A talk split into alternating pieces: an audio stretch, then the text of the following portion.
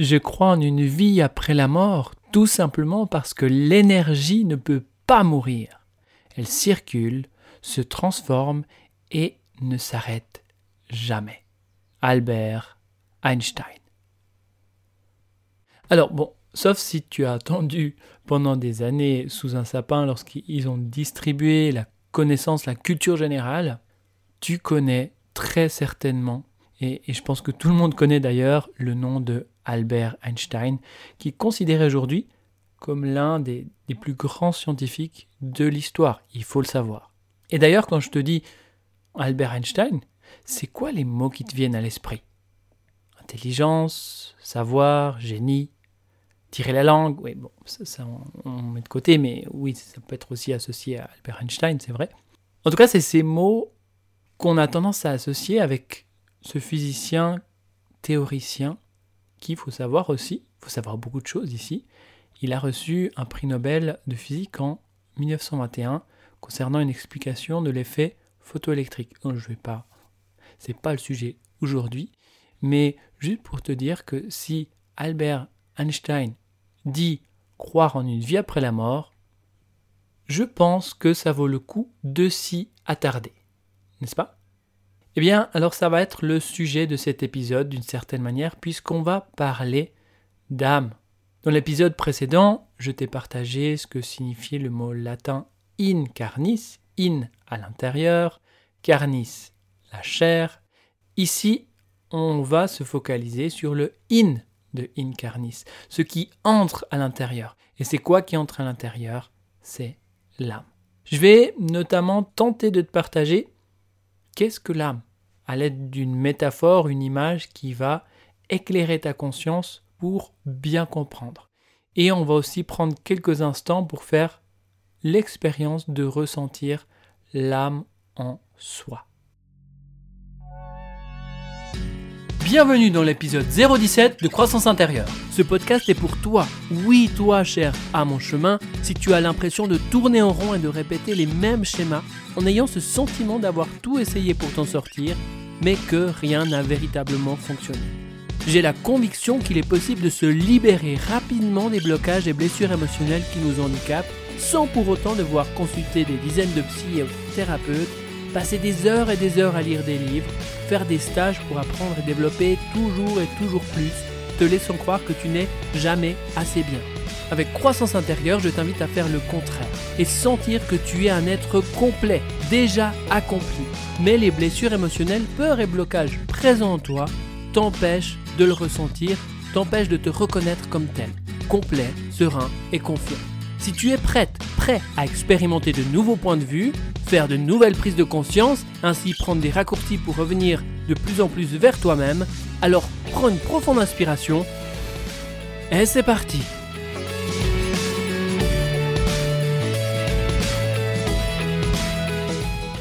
Donc pour commencer, je t'invite à prendre une profonde inspiration. Voilà, et voilà, tu as déjà la définition de l'âme. C'est bon, je pourrais m'arrêter là. Parce qu'en fait, en regardant sur Wikipédia, l'âme, qui vient du latin anima, signifie le souffle, la respiration. C'est le principe vital et spirituel qui anime le corps d'un être vivant. Que ce soit les humains, les animaux, certains parlent aussi de, de végétaux, mais Ici, on va vraiment rester focalisé sur l'âme humaine. Alors, qu'est-ce que l'âme? Chanter pour Oui, bon, d'accord, c'est vrai, c'est l'âme, une chanteuse française née le 1er septembre 1971, 1971, ouais, j'essaie de faire la, la conversation pour nos amis français, qui a très vite été passionnée par la musique, qui a notamment repris cette célèbre chanson de Michel Berger, je veux chanter pour ceux qui sont loin de chez eux et qui ont dans leurs yeux quelque chose. Euh, attends, on s'égare un petit peu là. Euh, bon, donc l'âme, L A circonflexe M E, c'est quoi? C'est ce souffle de vie qui nous traverse à chaque instant. Dans notre monde occidental, on a tendance à se représenter l'âme comme une substance spirituelle, invisible, intangible, mais de nature immortelle. En résumé, on a tendance à parler de l'âme comme une essence spirituelle dont la nature est d'animer, de donner vie à tout ce qui est conscient.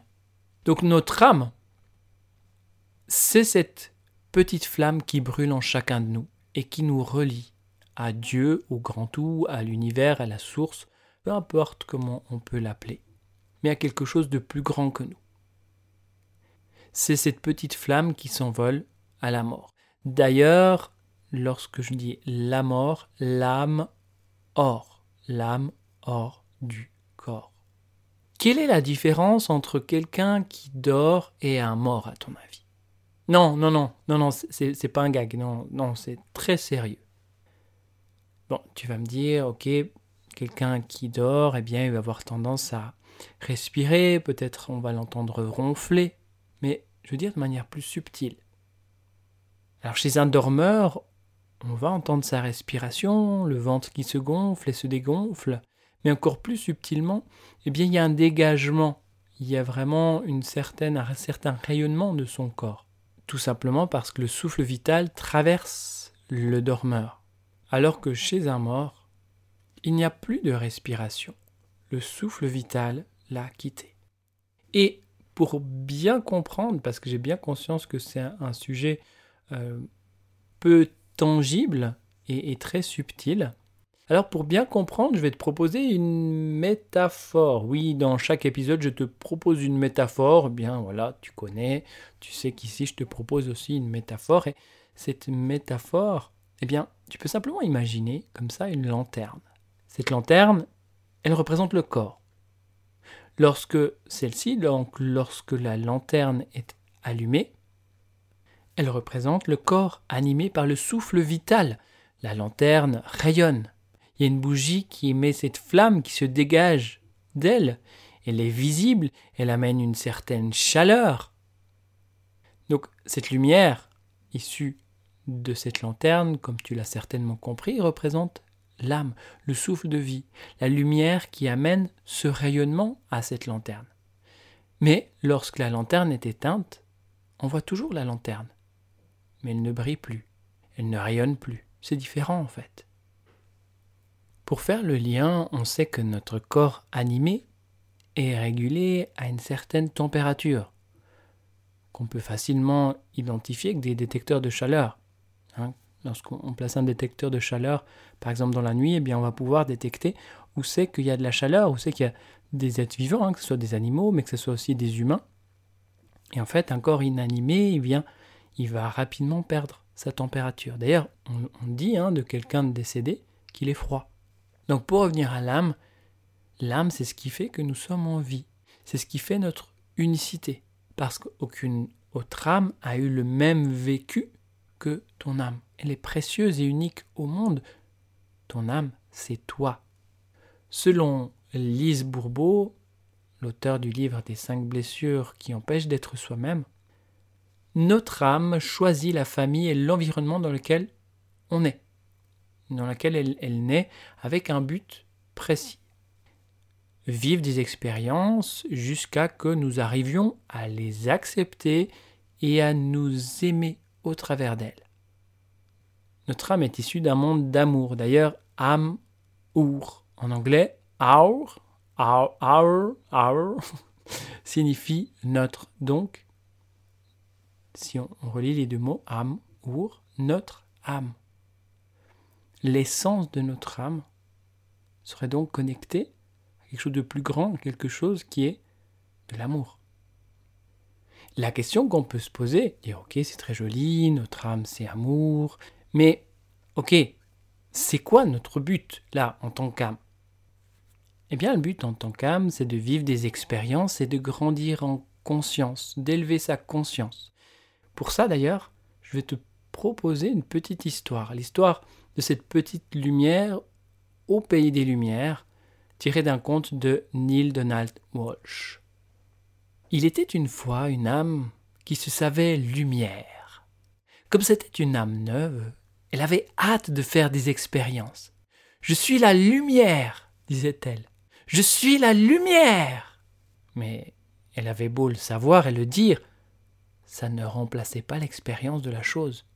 Et dans le royaume d'où émergeait cette âme, il n'y avait que de la lumière. Chaque âme était grande et rayonnait de lumière. Alors, la petite âme en question était comme une chandelle au soleil. Au milieu de la plus grande lumière, dont elle faisait partie, elle ne pouvait ni se voir, ni faire elle-même l'expérience de qui et de ce qu'elle est vraiment.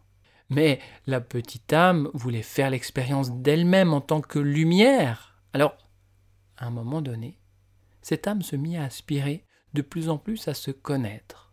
Et si grande était son aspiration qu'un jour Dieu lui dit Sais-tu, petite, ce que tu dois faire pour satisfaire ton inspiration? Euh.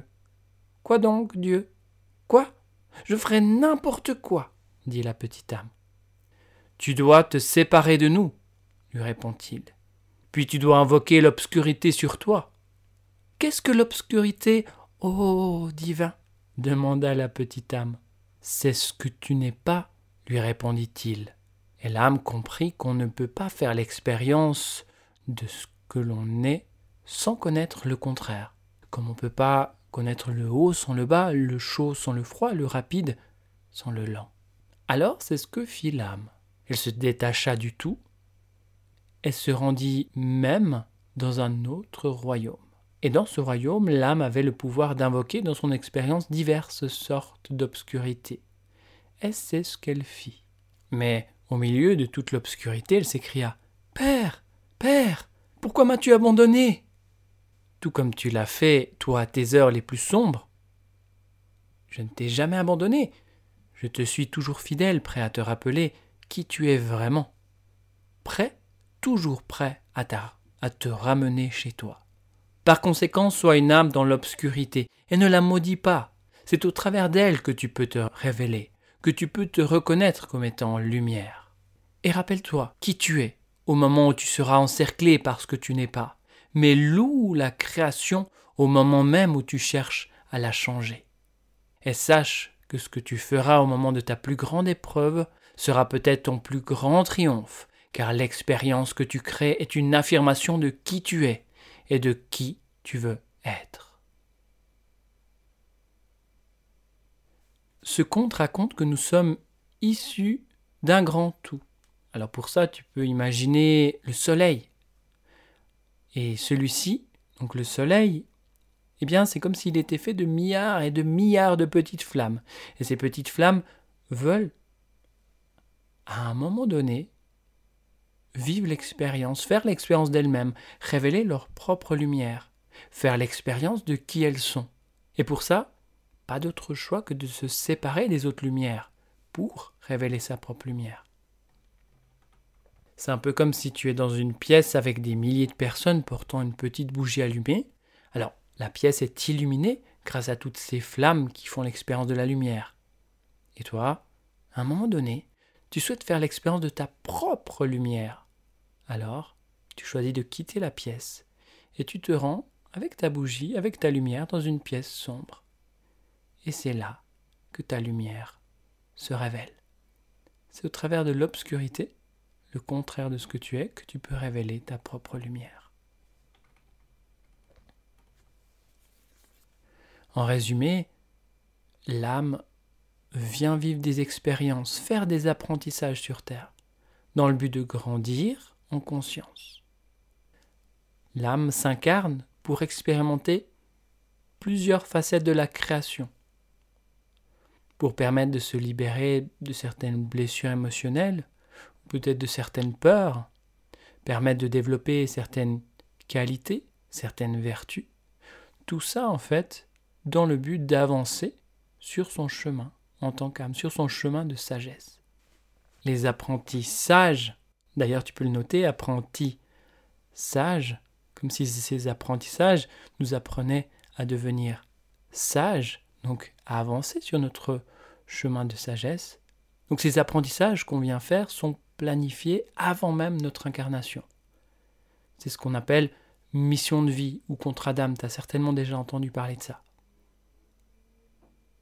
Et en fait, lorsqu'on a un apprentissage à faire, ou à un moment donné une leçon à apprendre, eh bien c'est comme si on était face à un mur sur lequel on se cogne. On essaye d'avancer, mais c'est plus possible, on se cogne la tête, on se fait mal, et ça se traduit d'ailleurs par des souffrances morales, physiques, bien souvent aussi la maladie. D'ailleurs, hein, l'âme maladie, il y a encore ce terme, il y a encore ce mot âme. Eh bien, la maladie et tout ça, ce moment-là où en fait où on se cogne, il y a ces souffrances, c'est une invitation à changer de point de vue. C'est juste comprendre qu'on ne peut plus continuer à avancer comme ça, dans cette conscience entre guillemets limitée, et qu'il est nécessaire de prendre de la hauteur, de prendre du recul.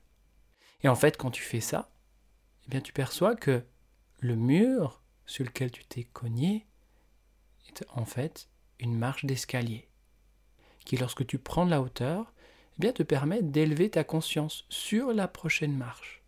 Et ensuite, la vie va t'amener d'autres expériences, d'autres apprentissages, et peut-être à un autre moment, tu vas te retrouver confronté à ce mur. Alors rappelle-toi simplement que ce mur n'est autre que des marches d'escalier qui t'invitent à grandir en conscience. Comment on fait pour savoir si on est aligné à, sa mission d'âme Eh bien, pense que c'est vraiment en lien avec le, le ressenti du cœur.